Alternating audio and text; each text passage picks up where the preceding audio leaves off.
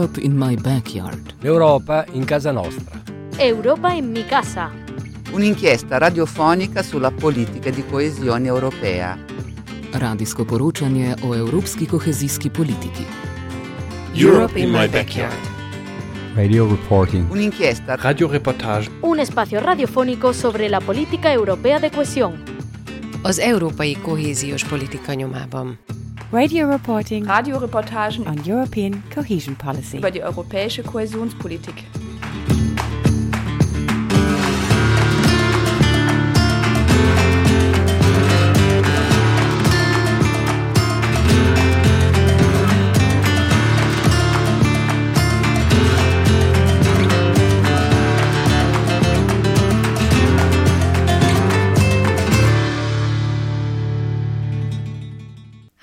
Mein Name ist Fides. Herzlich willkommen. Die Insekten sind unsere Protagonisten. Wir nutzen die Insekten dazu, dass diese ähm, Reststoffe, Rückläufer aus der Lebensmittelindustrie oder auch aus Supermärkten verwerten.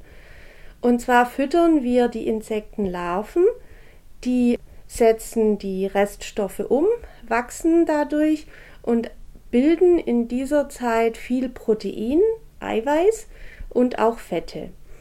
Anschließend nutzen wir das Insekt, um es zu deaktivieren und die Proteine daraus zu gewinnen und auch um die Fette daraus zu gewinnen.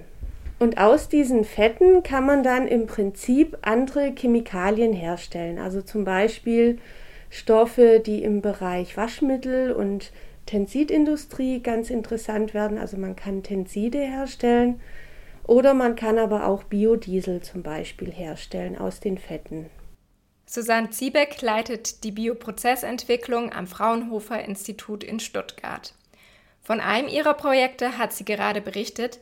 In Bira heißt es, es wird mit EU-Mitteln aus dem EFRE-Topf gefördert. Und um diese Insekten-Bioraffinerie geht es in der heutigen Podcast-Folge. Als ich zum ersten Mal davon gehört habe, dass es sowas wie eine Insektenraffinerie gibt, dachte ich, krass. Ich musste sofort an Science Fiction denken. Irgendwie klingt es doch danach, nur dass es eben jetzt und quasi vor unserer Haustüre stattfindet. Gleich geht es hier selbstverständlich auch noch konkreter um die Insekten, welche genau dafür verwendet werden und wie das funktioniert mit dem Züchten und Mästen und wo die Herausforderungen dabei liegen.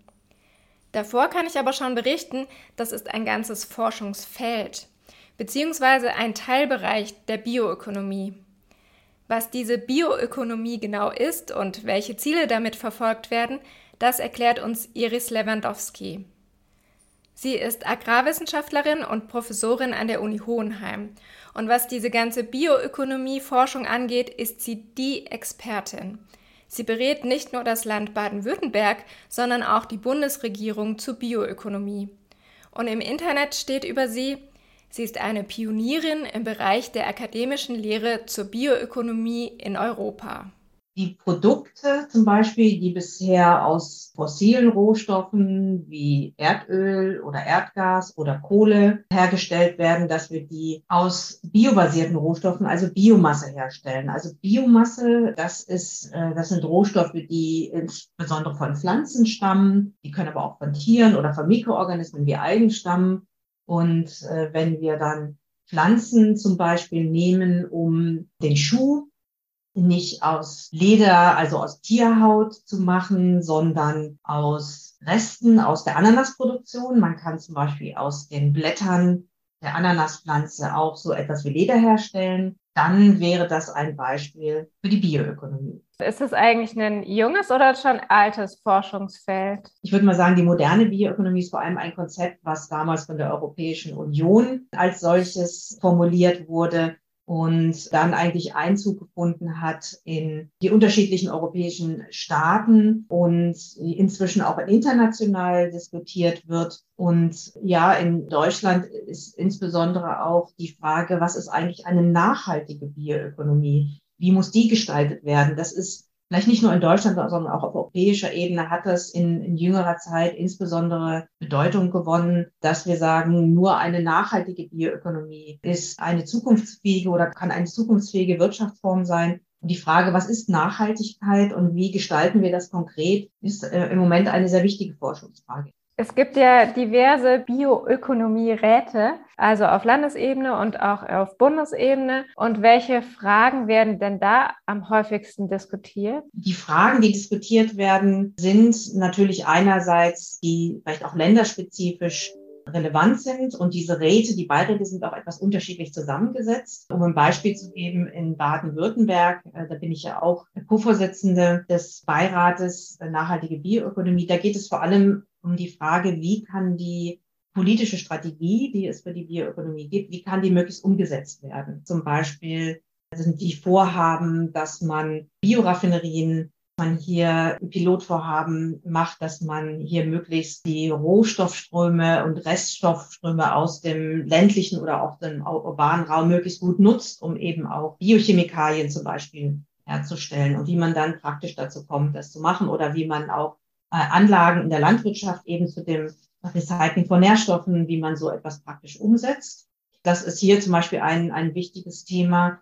Äh, ein anderes wichtiges Thema, das sowohl in den, in den Räten auf, auf Landesebene als auch im Bundesrat sehr stark diskutiert wird, ist die Frage der Ressource für die Bioökonomie und wie die nachhaltig bereitgestellt oder auch genutzt werden kann. Also die Ressource Biomasse, denn ich sagte schon anfangs, dass wir auch die Ressource Biomasse ist eine limitierte Ressource. Das heißt, sie ist zwar nachwachsend, wir sagen immer wieder, das ist ein nachwachsender Rohstoff, das stimmt auch. Das ist ja der Vorteil dass sie sozusagen regenerativ ist, indem sie immer wieder nachwächst. Aber das heißt nicht, dass sie unendlich verfügbar ist. Also wir haben auch hier begrenzte Mengen. Das EFRE-Projekt, das wir in der heutigen Folge näher anschauen, möchte eine Insektenbioraffinerie entwickeln. Mit dem Ziel, aus den Insekten Rohstoffe zu gewinnen. Dafür nehmen sie nicht irgendwelche Insekten, sondern die Hermetia illusens. Umgangssprachlich heißt sie schwarze Soldatenfliege.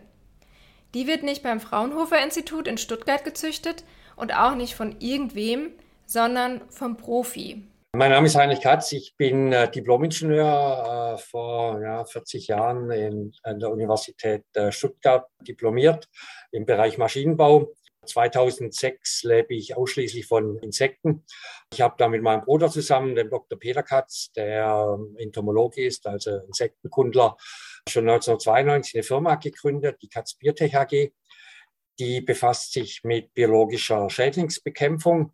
Also äh, Insekten und Milben werden als natürliche Feinde von Schadorganismen eingesetzt, um eben Chemie zu ersetzen. Und im Unterglasbereich sind wir da so weit, dass wir besser, billiger, umweltfreundlicher sind und äh, deshalb da auch große Steigerungsraten haben. Machen wir schon mehrere Millionen Euro Umsatz. Und davon wurde 2006 die Hermetia Bagut äh, gegründet, also ein Spin-off, wo wir ein Insekt, die schwarze Soldatenfliege, für die Proteingewinnung züchten. Proteine werden weltweit benötigt. Daher boomt die Branche. Herr Katz hat mir erzählt, aktuell gibt es noch keine Konkurrenz, sondern nur MitstreiterInnen auf dem Markt. Er selbst verdient das meiste mit Hundefutter. Insekten lösen nämlich keine Allergien aus. Das ist anscheinend bei anderem Hundefutter, das nicht aus Insekten hergestellt wird, ein Problem. Und HundebesitzerInnen zahlen gerne für gutes Futter für ihre Hunde. Ein Teil seiner Insektenproduktion verkauft er auch als Futter für Hähnchen und Truthähne, außerdem für Aquakulturen, hier besonders für Shrimps. Einen weiteren Teil der Insekten verkauft Herr Katz an die Forschung, zum Beispiel an das Fraunhofer Institut, für das Inbira-Projekt wird auch mit schwarzen Soldatenfliegen geforscht. Nochmal Herr Katz mit mehr Infos. Also die Larve der schwarzen Soldatenfliege, die hat die Eigenschaft, ziemlich viele Substrate umsetzen zu können.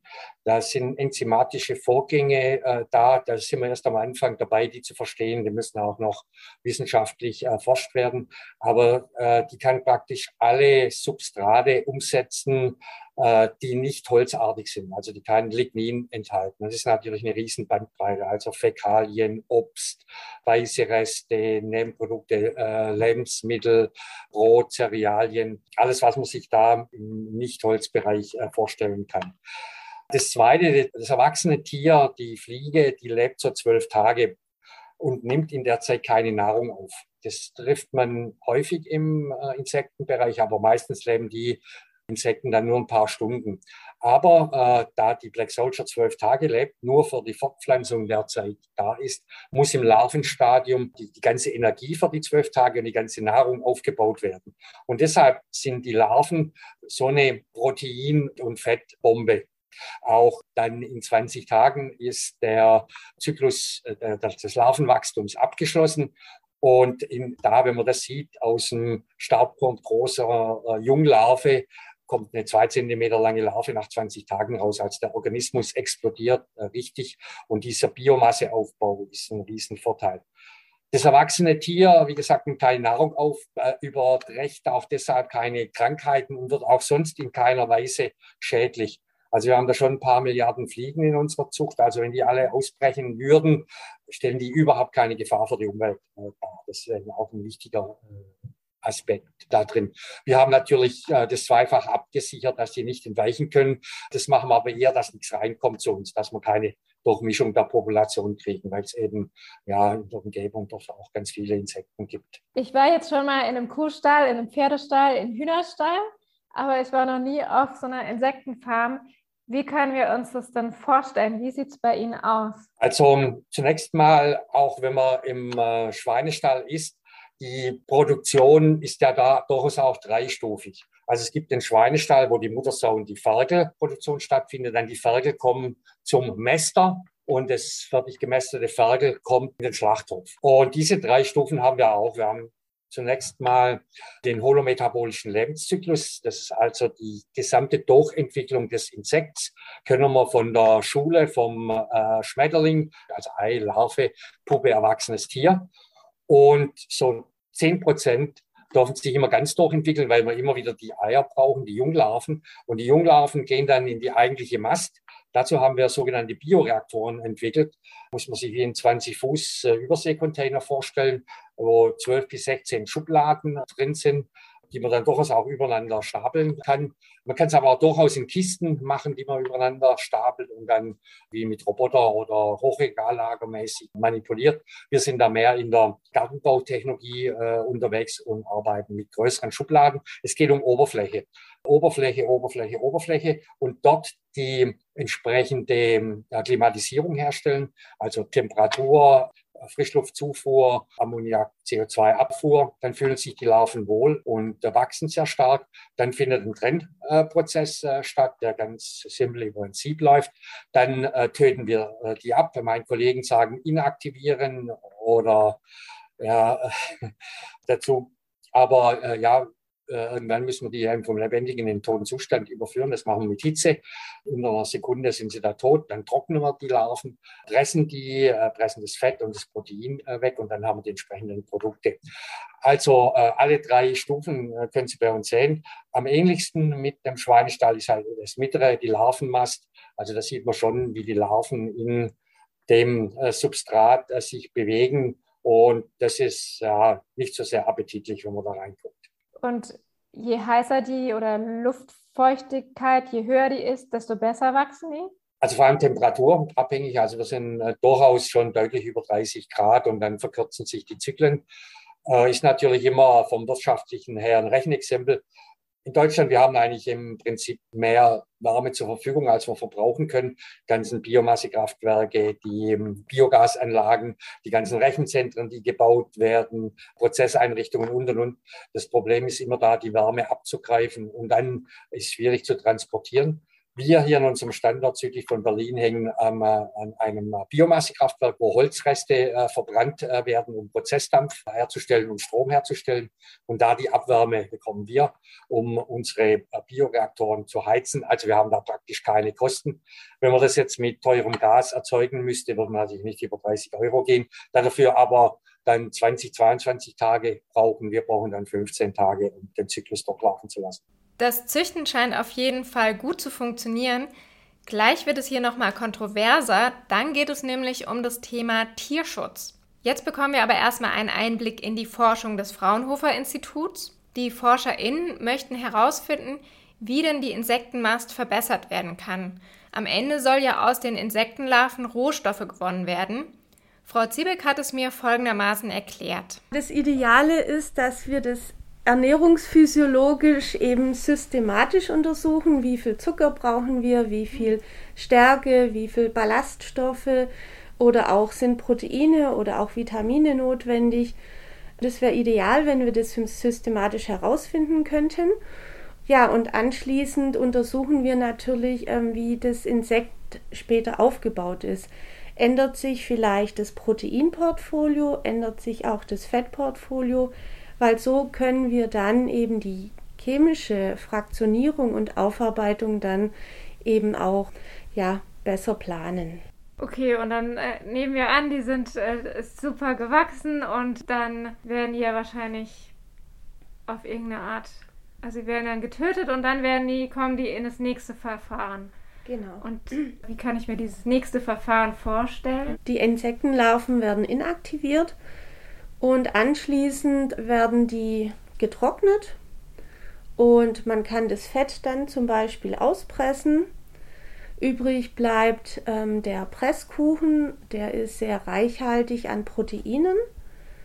Die Proteine können dann verarbeitet werden, aufgereinigt werden oder eben auch hydrolysiert in kleine Bruchstücke und dann untersucht werden, ob die zum Beispiel eben in verschiedenen Endprodukten eine sinnvolle Wertschöpfung finden, zum Beispiel Anstrichfarbe, Klebstoffe oder auch in zum Beispiel ja, Pflegeprodukten.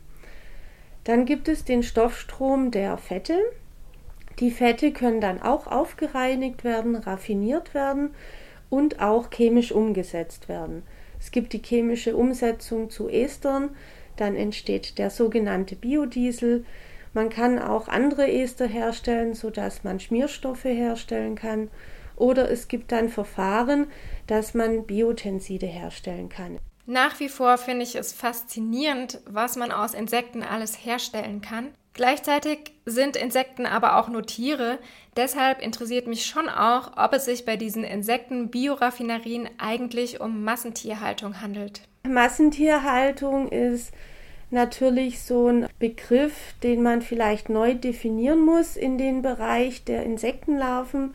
Man kennt es aus der Natur, dass sich auch die Insektenlarven auch in einem Zusammenschluss wohlfühlen. Ja, also wenn die Fliege Eier legt, dann sind es ja meistens eben sehr viele ähm, Larven, die daraus schlüpfen und die fühlen sich wohl, wenn sie zusammen sind. Es ist ein Tier und es gibt das Tierschutzgesetz, also gilt eigentlich auch die, äh, das Tierschutzgesetz für die Insekten. Wenn man das Tierschutzgesetz dann genau anguckt, ist in, in jedem Kapitel in der Präambel steht drin, dieses Gesetz gilt nicht für wirbellose Tiere. Also, und das ist auch durchaus sinnvoll, weil sonst könnte man nicht mehr auf unserem Planeten leben, wenn man zum Beispiel einen Hund auf die gleiche Stufe stellen würde wie ein Insekt. Beispiel, Hund steht auf der Straße, ich komme im Auto an, bremse ich, weil ich fahre den Hund nicht tot, aber ich gucke auf meine Windschutzscheibe, da sind tote Insekten drauf. Also wenn ein, ein Insekt den gleichen Wert wie ein Hund hat als Tier, darf ich nicht mehr Auto fahren. Also wir müssen als Gesellschaft äh, festlegen, was ist da ethisch erlaubt und was nicht. Also ganz klar, Hund überfahren ist nicht erlaubt. Insekten umbringen muss erlaubt sein. Ja, soweit. So, ich muss natürlich schon einen Respekt vor der Natur haben und deswegen haben wir vom Verband Richtlinien Good Hygiene äh, Practice aufgelegt, wo sich unsere äh, Verbandsmitglieder verpflichten müssen, die einzuhalten, Code of Conduct und so. Und da geht es eben auch äh, um die Five Freedoms, die ja aufgestellt wurden, um äh, das Tierwohl zu machen. Also keine äh, Angst, natürliche Umgebung, genügend Nahrung, schnelle Abtötung und diese gewährleisten wir. Aber klar, äh, in der Schublade sind 400.000 Larven drauf und die werden am Ende des Prozesses umgebracht. Also inaktiviert oder devitalisiert, aber vorher sind sie lebendig und nachher tot. Das sind die Meinungen der Menschen, die mit den Insekten arbeiten, forschen und Geld verdienen. Aber was sagen diejenigen dazu, die den Tierschutz ins Zentrum stellen? Das kann mir Pia erzählen. Sie hat mit Nina Brakebusch vom Deutschen Tierschutzbund gesprochen. Pia, was sagt denn Nina Brakebusch? Müssten Insekten, die auf Farmen gezüchtet werden, besser geschützt werden? Unbedingt, zumindest wenn es nach dem Tierschutzbund geht. Denn die Haltung, wie sie aktuell an vielen Orten realisiert wird, die sei nicht artgerecht, sagt Brakebusch. Sie hat auch ein Beispiel mitgebracht. Besonders aber beim Handling ist es derzeit so, dass die meisten Insekten, die gehalten werden, also zum Beispiel ähm, die Larven des Mehlkäfers oder die Larven der schwarzen Soldatenfliege, ja direkt in ihrem Futtersubstrat leben. Das heißt, die scheiden dort aus und ähm, auch die bei der Häutung abgeworfenen Chitinpanzer landen in diesem Futtersubstrat. Und um das zu reinigen, müssen die Tiere regelmäßig ausgesiebt oder umgelagert werden. Und schon allein dabei entstehen ganz häufig Verletzungen. Es werden Glieder amputiert oder Tiere zerquetscht. Und weil diese Schritte aber eben nötig sind, ist es im Moment ähm, anhand dieser Haltungssysteme nicht vorstellbar, dass es eine artgerechte Haltung bei Insekten geben kann. Das Problem dabei ist, wir wissen gar nicht so ganz genau, wie artgerechte Haltung für Insekten aussieht. Dazu gibt es zu wenig Forschung, weil das ganze Feld ja noch relativ neu ist. Ja, das ist in der Tat sehr schwer ähm, für Insekten festzulegen, weil erstmal sind, ist die Gruppe der Insekten ja unheimlich groß. Wir haben sehr, sehr viele verschiedene Arten.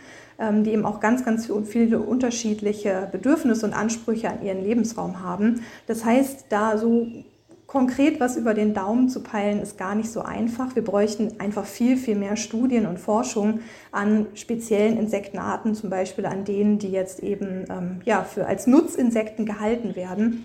Aber grundsätzlich gilt für den Tierschutzbund, Nutztiere haben ein Recht auf ein schmerzfreies Leben und einen schmerzfreien Tod.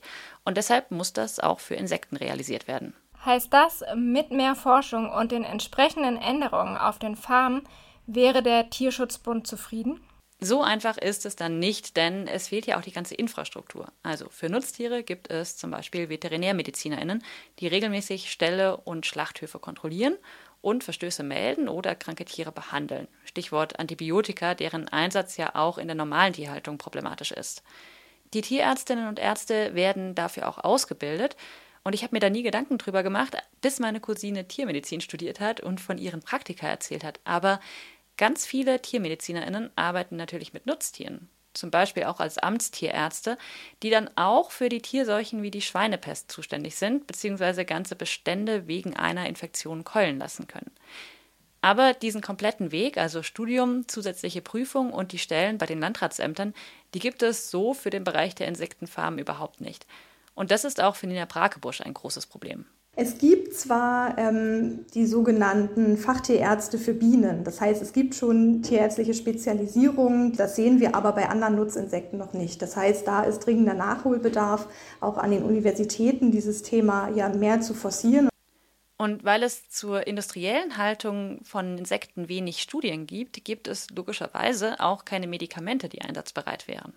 Das heißt, wenn in einer Insektenfarm eine Krankheit ausbricht, dann wird normalerweise der ganze Bestand gekeult, ähm, was natürlich wieder enormes Tierleid verursacht und ja auch nicht die Standardmethode sein kann, ähm, wenn wir, wir uns irgendwie an dem Tierschutz orientieren wollen. Okay, und ganz abgesehen von den praktischen Fragen, wie ist denn die Rechtslage? Welche Tierschutzgesetze gelten für Insekten? Für Insekten gilt erst einmal das Tierschutzgesetz als solches. Und darin heißt es in Paragraph 1, niemand darf einem Tier ohne vernünftigen Grund Schmerzen, Leiden oder Schäden zufügen. Das gilt ganz grundsätzlich für alle Tiere, wie auch der Anspruch auf eine artgerechte Haltung. Und dann wird es aber konkreter. Und bei der Frage nach der Tötung, Betäubung, Experimenten und Operationen an Tieren geht es explizit um Wirbeltiere, also Rinder, Hühner, Pferde, Katzen, Hunde, Fische und so weiter aber eben nicht Insekten. Gleichzeitig, sagt Nina Brakebusch, aber wüssten wir mittlerweile aus Studien, dass Insekten genauso Schmerzen empfinden können oder zumindest auch Schmerzen empfinden können, also ihre Haltung und ihre Tötung auch Schmerzen verursachen kann. Und was ergibt sich daraus für den Tierschutzbund? Nina Brakebusch sagt, bei Insektenfarmen müsste dringend nachgesteuert werden, denn die bisherigen Bestimmungen, die seien aus Tierschutzsicht nicht ausreichend. Die EU zum Beispiel, die erlaubt Insekten als Nahrung für Menschen unter der sogenannten Novel Food Richtlinie. Für die wird aber gar keine besondere Tierschutzprüfung erforderlich. Da gibt es dann laut Brakebusch schlichtweg keine richtige gesetzliche Grundlage für die Haltung und die industrielle Nutzung von Insekten. Genau, wir sind also dagegen, dass sich Insektenfarmen in Deutschland weiter ausbreiten und dass ein generelles Geschäftsmodell wird, Insekten zu halten, egal ob jetzt für Lebensmittel oder eben für Futtermittel.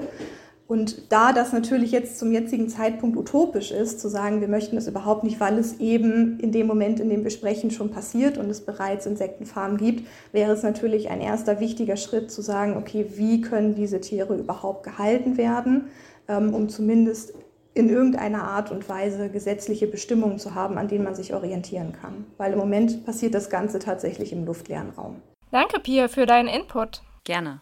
Wie wollen wir mit Tieren, mit Insekten umgehen? Das Ganze ist eine ethische Frage an uns als Gesellschaft. Eine Herausforderung, der sich die Bioökonomie tatsächlich aber stellen muss, ist die Akzeptanz. Vielleicht habt ihr schon mal auf Reisen Insekten gegessen oder hier, es gab mal Insektenburger bei Rewe. Dort habe ich nachgefragt, ob sie eigentlich immer noch im Sortiment sind.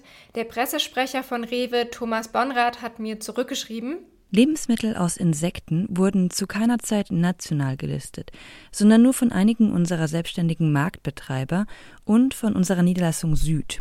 Letztere hatte den Artikel schon längst wieder ausgelistet, da die Nachfrage nicht entsprechend war.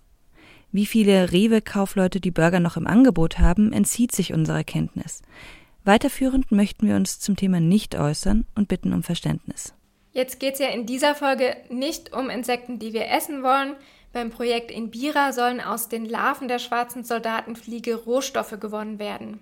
Insekten gelten als Nutztiere, das bedeutet, sie müssen mit bestimmten gesetzlich vorgeschriebenem Futter gefüttert werden. Diese Futtermittel sind teuer und müssen extra hergestellt werden. Billiger und nachhaltiger wäre es, Speisereste zu verfüttern. Deshalb ist das Inbira-Projekt so wichtig. Dort wird nämlich genau das erforscht.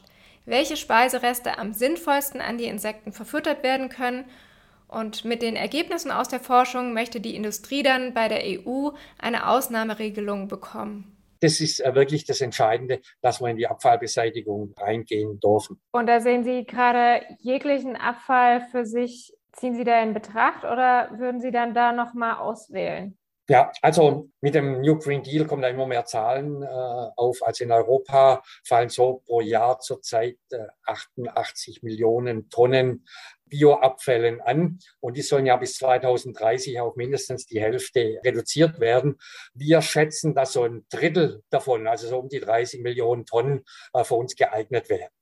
Und da müssen wir noch mal genauer reingucken. Also die Insekten packen schon sehr viel breites enzymatisches Spektrum. Aber da, wo nicht viel Stickstoff drin ist, können die auch nicht äh, viel rausholen. Und bei manchen Substraten brauchen sie auch dann ewig lang. Spielt in der Natur natürlich keine Rolle, weil irgendwann ist das umgesetzt und die stehen dann als Nahrung für höhere Tiere zur Verfügung. Aber einem biotechnologischen Prozess muss ich schon auch auf Effizienz gucken und dann muss man da wahrscheinlich nochmal auswählen oder vielleicht auch noch Zwischenprozesse einführen und so. Aber wenn man dann wirklich mal die Speisereste aus einer Kantine aus dem Krankenhaus, aus einer Mensa kriegen kann. In Berlin werden 50.000 Kita-Essen pro Tag ausgeliefert, kommen 10.000 zurück.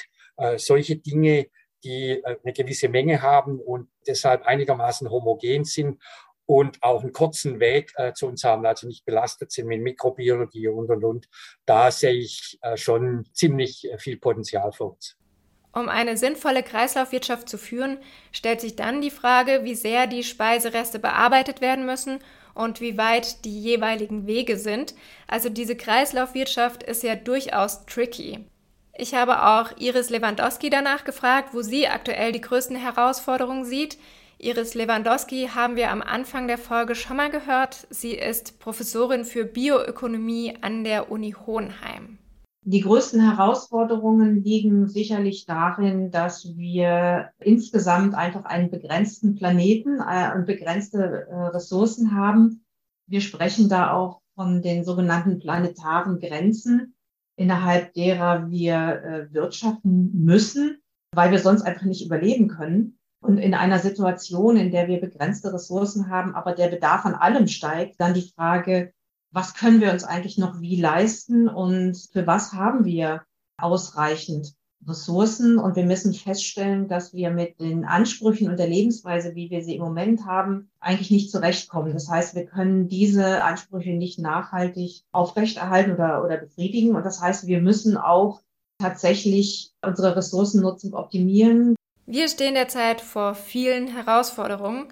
Es gibt viele Wege zu einer klimagerechteren Lebensweise. Die Insektenbioraffinerie, an der gerade am Fraunhofer Institut geforscht wird, ist ein möglicher Schritt dahin.